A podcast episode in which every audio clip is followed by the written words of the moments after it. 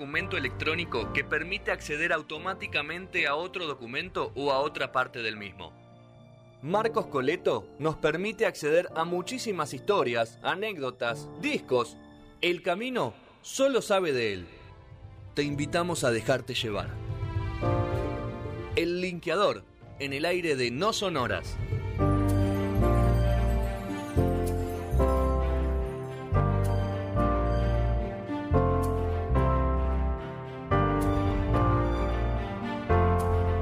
Segundo bloque de No Sonoras. Ya seguramente en breve sonará Génesis. Y lo tengo al señor Marcos Coleto, el linkeador. Así lo llaman en Vija de Regina, la perla del valle. Vija. Vija. Señor. Señor Marcos Coleto, ¿cómo está, Marquito? ¿Cómo andan? ¿Todo bien? Bien, ¿Tanto ¿vos? tiempo puede? Eh, qué lindo ver. Escuchamos una cosa. Estuvimos hablando de Bárbara de los Sí. chinos.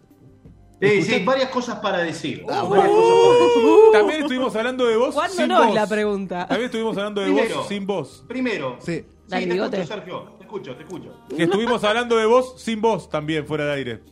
Sí, claro, por eso mismo. Estamos resalados. Dale. Primero. Dale. las chicas no, los chicos. Sí. Me trataron de vejestorio. ¿Cómo es eso que no escucho nada después de los 2000? Y sí, no te veo con un disco del 2008, por ejemplo. No, ¿cómo que no? Segundo y principal. Mirá, con este look que me dejé el bigote solo parezco un fan de banda los chinos. Claro. Tenés un aire medio, medio Ah. Martín Garabal, dije yo hoy. Sí, yo dije la provítola. Sí. No, sí, ayer pensé en Martín Garabal cuando lo vi en una publicación con el bigote, porque es un bigote medio polémico, no me quedó muy bien, quise hacer la prueba. Eh, Quise hacer la prueba. Lo que Segundo. sí me dijeron en otros laburos, yo tuve tres laburos en Buenos Aires cuando vivía allá, Sí.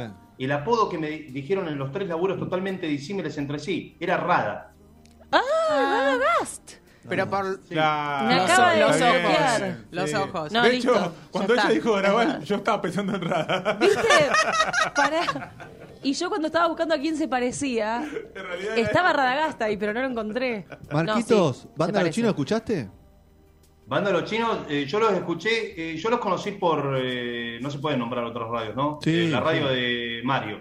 La La radio de- de Mario. Bueno, Guarda que te ¿saben echan. cuál es No, la no, radio? no, te echan. La de la B corta. Guarda que te echan, no lo nombré porque te, te despide, te mandan te llega el telegrama, si lo nombraste te el Sí, claro. Bueno, yo la conocí ahí, la conocí en el 2014, Claro. eh, Ah, que bueno. todavía no tenían el tema isla. Eh, o sea, los escuché Sí, mucho Marcos en es ese momento. un Sí, adelantado. siempre me gustan. ¿Te gusta? Eh, sí, siempre me gustaron. Yo los vi de teloneros de Miranda, así los conocí. Bueno. Bueno, pero no vamos a hablar de los bandas de los chinos, otro día. Hoy no. Es como que es como que puso de moda ese eh, ese sonido bien sobreproducido de los 80, Sí. estaba totalmente lejano a sonar eh, a una sala de ensayo bien terrenal, bien corrosiva. Pero te tiró los Esos- 80. Esos tecladitos de virus, viste, de la época de locura. Ah, ¿No bueno. ves, no ves que este chico es oro, este chico? Escúchame, Oro, eh, con- vamos, ¿con qué, ¿en dónde habíamos quedado este linkeador? Bueno, eh, habíamos quedado el otro día con Sergio en la parte que conocemos todos, la de la batería, de Phil Collins. ok, eh, ya está, esa la sabemos, esa La, tenemos. la parte de Tyson. Pero mucha gente no, no conoce la cocina de cómo se generó todo eso, que en realidad nos habíamos ido con este dato de Gabriel. eh, Gabriel, bueno, ex cantante de Genesis, que Phil Collins lo estaba reemplazando, no porque lo hayan llamado Phil Collins. Phil Collins ya era el baterista de la banda. Es muy raro eso, que pongan al baterista, encima petizo, antihéroe, eh, totalmente del rock. Pelado. Pero y pero tenía pinta de antihéroe. Hoy, se está, hoy está de moda el que el cantante de una banda de rock sea antihéroe, pero en aquel momento no, tenía que ser un Mick Jagger, un Alice Cooper, eh, un David Bowie en Ziggy Stardust, bien exponencial. Y nada, lo de Phil Collins se da por el timbre muy parecido a la voz, el que le hacía los coros. eh, de hecho, eh, Phil Collins canta una canción muy bonita en el disco Veniendo a Inglaterra por una vibra, Sitting in England by the Pound, que se llama More Fool Me, eh, ya canta, eh, ya es Phil Collins, eh, que todavía no era el cantante, pero claro, cuando estaban audicionando cantantes, él les explicaba a los cantantes che, es así esta parte, y todos se dieron cuenta, che, vos estás cantando mejor que todos los plomos que están viniendo a audicionar. Así que quédate con el puesto vos, ya está, animate. Bueno, y mm, Gabriel se va, pero seguía como siendo amigo, sobre todo de Phil Collins, curiosamente.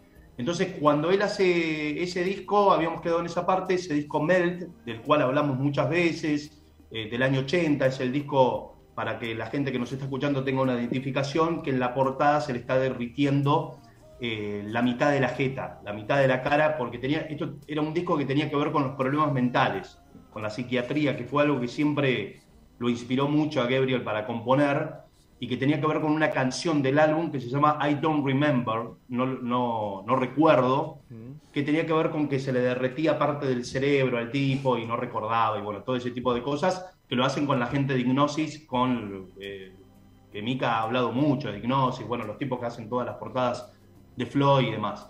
Y mm, nada, ese disco el tipo quiso que las baterías sean tocadas con eh, justamente los cuerpos de tambor. Eh, la batería tiene el platillo, los platos, el hi no. El tipo aborrece eh, los sonidos de lluvia en la batería, entonces quería que sea seco, duro y bien minimalista, ya poniendo las bases para una década como los 80 que ya el ritmo de las canciones iba a ser bien minimalista y en una sola cosa que Charlie García acá lo agarra muchísimo y la agarra en el momento, con Siendo de la Cama al Living, toda la etapa de los 80. Y claro, lo pone como baterista Phil Collins, eh, y Phil Collins se ve que era un pulpo tocando la batería, que era manejaba los brazos para todos lados, parecía que tenía. ¿Mejor seis tocando brazos, la batería pibe. o mejor cantando para vos, Marquitos? Phil Collins. Hay que elegir Baterista. uno de los dos. ¿Dónde lo pones? ¿La Baterista. batería? Ok. Sí, sí, intratable. Ok. 21 años en un disco como Nursery Crime de Genesis, es intratable como toca el pibe. Bueno, eh, y nada, o sea, el tipo le dice, sí, venía a tocar la batería a mi disco, pero no vas a laburar mucho, eh, en comparación a cómo venís laburando vos con las baterías. Las baterías van a ser tocadas solamente con él, los instrumentos de tambor, con el ton y con el redoblante. No vas a manejar los ma- eh, las manos o los brazos para el costado. Eh, y Phil Collins lo ha dicho en muchos documentarios o entrevistas. Se sabe que, eh, o sea, es como que le sacás la seguridad al baterista, si le sacás la- los elementos del costado, los platillos y demás. Entonces, ahí había un ingeniero como Hugh Pagdan, un, ingeniero muy jovencito, muy nerd, eh, de anteojos, bueno, muy científico el pibe, que se ve en el desafío de hacer, eh, cómo hacer que las baterías tengan presencia, bien, eh, vengan adelante, aún siendo tocadas con dos cuerpos, o sea, con los cuerpos de tambor de la batería. Entonces, por medio de un proceso de ecualización, hace que las baterías sonaran como nunca porque innova o crea la reverb invertida. Y Phil Collins, vivo, eh, dice, claro, esto el friki de Gabriel lo está llevando para un lugar muy artístico. Yo soy, me gusta la radio, me gusta la música pop, me gusta Mountain. Entonces el tipo dice, eh, claro, dice, me voy a llevar a este pibe para sacarle el jugo al máximo con esto de la batería y así crear, bueno, lo que es Indie Art Tonight ahí a los meses, que es la batería característica que todos conocemos, la, con la que abrían los boliches en aquel momento, que eso lo sé, no porque viví en el año 81, Claro, sino porque mi viejo me lo contó viejo. millones de veces, que está escuchando y le mandamos un saludo. ¿Es el tema Eh, más para- famoso de Collins? Sí. ¿Cómo? ¿Es el tema más famoso de Collins, In the Air Tonight? No, no, no lo tengo en Spotify, digo. La- la- Más Sí, hay varios Sí, temas famosos de. Collins, Susudio, todo lo que hizo en los 80 es famoso. Sí. Está cantando Mica. Yo te hago todos los Sí, hay un sonidos. sonido Ah. de fondo que es Mica. Está cantando Mica. Hay un meme increíble, perdón Marcos, pero in the Air- de, Sí. de In the Air Tonight, que es un ciervo que está como caminando. está pasando como por un juego de niños en una plaza y se cae. Y cuando se cae hace ese ruido. tu, tu, tu, tu, tu, tu, tu, tu. Y después tipo... I'm Y lo, lo mechan ahí. Es excelente. Perdón, Marcos. Bueno, ese era muy feel, importante. eso, eso se llama feel. Eh, explicamos a la gente eh, que por ahí no es música y o por ahí no sabe. Ese rulo se llama feel de batería, que eso, ese feel de batería le compra una mansión a Hugh Pagdan. Y al otro le compra, a Phil Collins le compra dos mansiones por lo menos, y hace que eh, lo empiece a llamar todo el mundo a Hugh Pagdan y se vuelve el productor e ingeniero más codiciado de la primera mitad de los 80. Eh, entonces, eso, ¿por qué fue? ¿Por qué Gabriel quiso a ese pibe y demás? Porque en el año 78, pleno momento de punk, los jóvenes no viendo futuro, todo muy depre en Inglaterra, que es uno de los momentos de mayor pobreza, bueno, se apaga un poquito el enojo de los Sex Pistols, porque se separan los Pistols, viene la invasión tecnológica, eh, los sintes, los productitos, y los pibes empiezan a ver, sí, que no hay futuro, que el enojo no sirve de nada, y se empiezan a angustiar cada vez más. Entonces aparece, bueno, el post-punk, la dark wave, eh, bueno, Suicide and the Banshees, Show Division. Bueno, sale el disco debut de Suicide and the Banshees, una de las bandas preliminares fundamentales del dark, del gótico, año 78, de Scream. Y lo produce un irlandés como Steve Lillywhite. Steve Lillywhite es un pibe que hoy en día produce a Shakira, Juanes, eh, pero ha producido grandes cosas. Bueno, también Shakira es grandes cosas. Grandes cosas. Depende. Te atajaste rápido. ¿eh? Depende, los, dos- los dos primeros discos. Decilo. que no seas los cobarde. 80 produce- Los dos Eh, primeros sí. discos de Shakira, lo demás una poronga. Decilo. No le peguen No hace piso. falta. No, para mí no, para mí no, para mí no. Eh, aparte lo hizo Rick Rubin y a, y a donde vaya Rick Rubin yo lo banco. Ahí va. Eh, Rubin, porro y vino. Rubén Porro y vino. Como Olivo por Olivo y Porro y vino, Rubén Porro y vino. Bueno, y acá le va a gustar este dato a Sergio, me parece, y a, A vos ver. también, Fede, porque eh, el tipo, eh, Steve Lillywhite, que era un pibito que recién empezaba, era, tenía un problema, y ha tenido un problema con las baterías. Eh, tiene una obsesión con el sonido de las baterías e innova en esa producción de Scream, de ese disco debut de Suicide the Banshees del año 78, innova con algo que va a tomar mucho el rock argentino en los 80 acá, Sumo, por ejemplo, en el disco de Videos por la Felicidad, Soda con nada personal, con el disco, ¿no? De que las baterías sean grabadas por cuerpo. O sea, no estaba el sampler, no estaba el loop. Claro. Era, eh, bueno, dura cinco minutos la canción, cinco minutos la toma con el redoblante, después cinco minutos con el hi-hat. Pobre cinco batero. todo por separado, claro, se volvían, eh, Superman Troilo lo ha dicho eh, cuando grabó Dios por la felicidad de Sumo, la tuvo que grabar así la batería, casi se vuelve loco. Bueno, Charlie Alberti también lo hizo con nada personal, había una obsesión por el sonido de la batería. Bueno, al tipo le sale de primera porque la batería suena como nunca en ese disco y eh, eso lo ve una banda como XTC, una banda de New Wave, que era una de las nuevas banditas que tenía el sello Virgin. Entonces dicen, mirá el sonido de batería que sacó este mono con este disco de Succión de Banshees. Llamemos a este pibe. Virgin no gastaba tanta plata porque era una banda under, XTC. De hecho, eran muy amigos de Luca Prodan en aquel momento cuando Luca vivía en Inglaterra. Entonces dice, no, le podemos dar tanto presupuesto a esta banda que no lo vale. Bueno, le dan al pibe, a Steve Lillywhite, pero después dicen, después le dice Virgin, sí, estudio no les vamos a pagar, graben el estudio de Virgin, que se llama The Townhouse, y el ingeniero también, que sea un ingeniero de ahí, del estudio, cadete. ¿Quién era el ingeniero? Hugh Packard.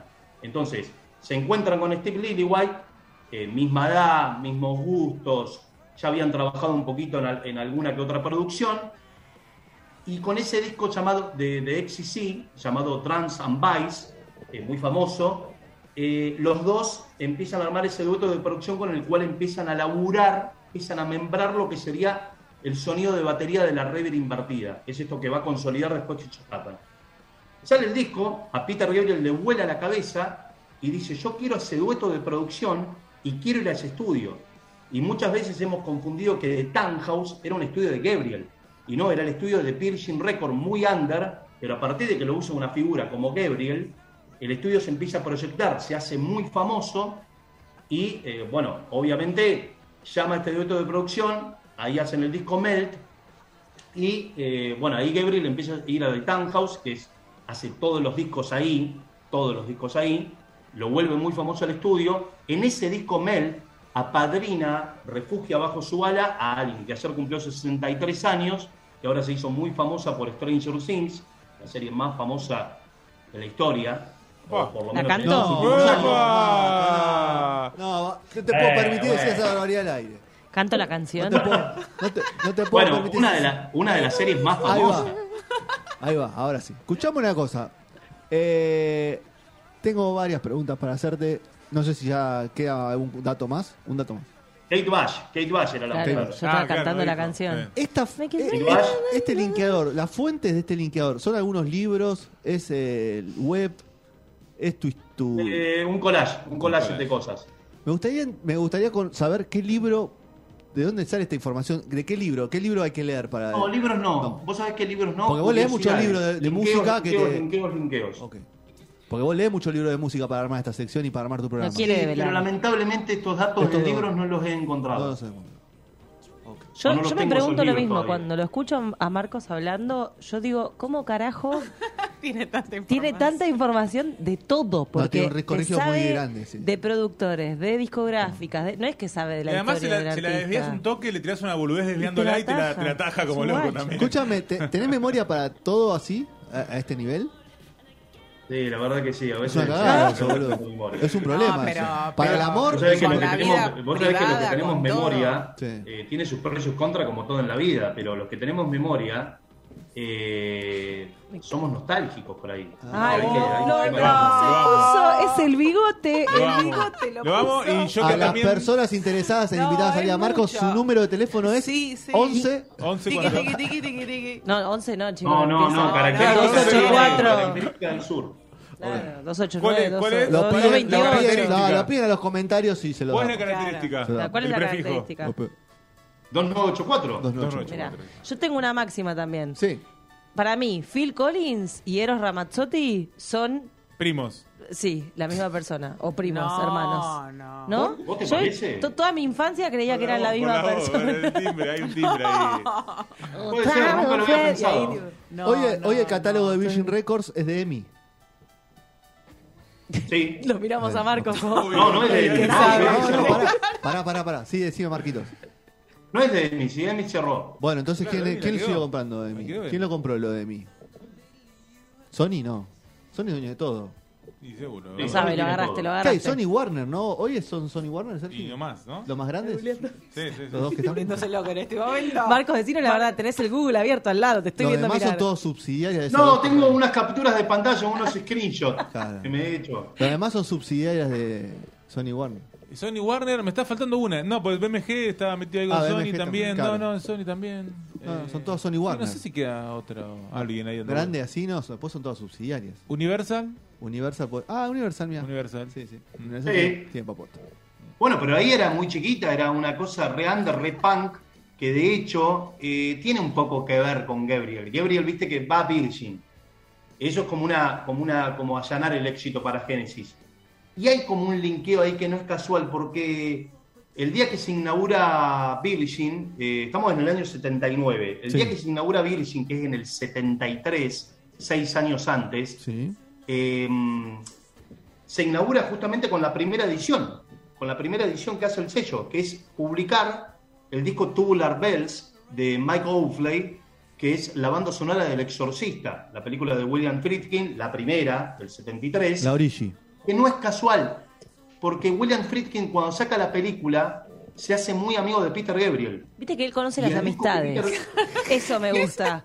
Él sabe quiénes eran amigos, en qué época, en qué bar tomaban el chupito. Es un montón. No, pero, pero ¿sabes por qué? Porque si vas vos a la historia del, del último disco que hace Gabriel con Genesis, que es The Land Lies Stand on Broadway, del 74, que es eh, una etapa maravillosa que hace Gnosis también, eh, ese disco, que es todo de Gabriel, en realidad eh, iba a ser como un disco que iba a ser él con William Friedkin, iba a ser una película con William Friedkin, y cuando ya estaban avanzando, Gabriel le dijo, che, William, eh, se me van a re- poner re celosos los pibes de Genesis, así que mejor llevo todo este material a Genesis, y me voy con este disco, me voy en la gloria, listo, y me separo. Fue así. ¿Pero por qué fue? Porque William Friedkin, esta amistad fue porque el tipo saca la película en el 73, El Exorcista, va un día a una disquería y se compra el Genesis Live, el disco Genesis Live del 73. Y en esa época Gabriel escribía textos en los interiores de los discos. Entonces lee el interior de, la nota que había en ese disco en vivo de Genesis, William Friedkin, dice, che, qué bueno esto que escribe el pibe este, eh, podríamos hacer algo, una historia basada en esto que escribió en este disco. Lo llama y empiezan a, eh, a platicar, a intercambiar ideas. Eh, y justamente, bueno, ahí es como que ya nos íbamos, porque la, la semana pasada habíamos dicho que eh, en ese momento Collins, que iba al, al disco de Gabriel a tocar la batería, volvemos al principio, era porque Genesis había tomado su primer descanso en 10 años, eh, porque se separó, ¿se acuerdan que hemos hablado Sí, de esa sí. historia que se que le va la mujer con a los rescatar a la hijos, mujer. él re- Claro. Y perdió. sí, Y perdió la dos. sí, él re triste. Se hizo millonario, pero bueno, ¿qué vas? Y recién es que ahí, bueno, Phil eh, se vuelve a encontrar con sus compañeros, obviamente, en estos estudios que les había recomendado Robert Plant de Zeppelin, donde habían grabado su último disco ahí, que eran los Polar Studios de Suecia, de Estocolmo, de ABBA, que hemos pasado por ahí en algún momento, y eh, graban ese disco Duke, donde todas las canciones de Phil Collins, las pocas que llevó, hablan de su separación, sombrías, tristes, eh, mal de amor, hecho mierda. Nostálgico como vos, nos- nostálgico. Sí, como- sí, una cosa así. Eh, entonces, eh, hasta que entra un día al estudio, viene el hombre que de ese me quiero comprar el libro en algún momento. ¿De quién? Eh, que es el capo de Atlantic. ¿Se acuerdan el sello Atlantic Sí. que tenía todas las bandas, Zeppelin, ACDC? Y es el pelado este que lo han personificado en varias películas llamado Emmett Tergan, que era el capo del sello, que le publicaba los, los discos a Genesis en los Estados Unidos, y un día lo ve a Collins haciendo In the Air Tonight en el piano, por grabarla ahí con, el, con Genesis. Y el tipo este le dice, che Phil, esa canción es linda, muy linda, pero no va con Genesis. ¿No te animás a hacer una carrera como solista? Ah, corta, tipo. Una carrera, ¿eh? No grabarla solo, tipo. Me parece que va más para tu, tu solista, pero ¿a vos te parece que suena bien el nombre Phil Collins? Sí, suena de primera. Veía dólares el tipo en los ojos. Entonces, eh, eh, ahí es cuando, nada, ahí Phil recuerda al chico llamado Hugh Packman que había conocido en el disco de Gabriel, y eh, bueno, ya le sacan el jugo al máximo con la batería, ya se convierte, bueno, ahí Hugh Packman empieza al toque que hace la batería, lo llama The Police, le dice, venite con nosotros a la isla de Montserrat, estudio de George Martin, productor de los Beatles, para grabar el disco Ghost in the Machine, que lo produce, eh, va a producir también el, el Synchronicity, eh, también ahí, bueno, ahí se vuelve el aliado de, se vuelve el secreto del éxito de Phil Collins, Hugh Packman. Y ahí es cuando, que ya terminamos con esto, o ya está, eh, por eso en ese momento de estar en lo más alto, Phil Collins, su amigo Robert Plant, que estaba de capa caída, eh, había perdido un hijo, eh, había perdido a Led Zeppelin por la muerte del Bonzo, era el líder de la mejor banda de rock de los 70, se separa por la muerte del Bonzo, más la pérdida de un hijo, no sabía cómo encarar una carrera como solista. Año 81-82, hacía un año que se había separado Zeppelin. Y nada, eh, su amigo Phil, que estaba haciendo el rey por esto de las baterías, le dice, che, ¿me ayudás justamente a, a encarar un poco? Bueno, entonces se lo llevan a, una, a la granja de Gales. Eh, ¿Se acuerdan que en la película Rapsodia Bohemia de Freddy, de Queen, Yo no la vi. ¿Vos la viste, Mica? Sí. Ok. cuando están por grabar Rapsodia Bohemia se van a una granja? Sí. un estudio que se llama Rich Farm. Ahí es donde graban Rhapsody de Bohemia. Ahí va Robert Plant con Phil Collins.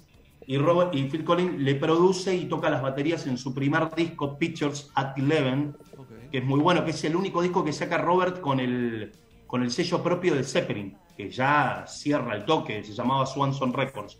Eh, bueno, ahí es donde habían grabado Queen. eh, es el estudio también. eh, en un momento sufre problemas financieros muy grosos y el afamado productor John Leckie se acerca al estudio para grabar el tremendo disco debut de los Stone Roses, eh, que se volvieron residentes para este, porque le dice, mirá, le dice John Leckie con esta banda, le dice, yo eh, te ayudo a poner plata, pues necesito producir a esta banda, y el disco vende un montón, se vuelve un emblema para Inglaterra y el estudio se levanta, y por eso ese estudio después lo va a usar Oasis, por ejemplo, para grabar sus primeros discos Pasó en los los 90, 90. de Three Kill Maybe. Tremendo. Pasó a los 90, ¿viste? Llegó a los Tu 90. cara. Escuchame, Marquito. él dijo 2000, así tenés que- que... tenés, que, tenés que irte a tu programa. Eh, te hago una pregunta y te la dejo picando. No sé si me vas a responder ahora. Los 70 fueron, dijiste Led Zeppelin. Para mí fueron mejor los Stones los 70. Pero bueno, no importa.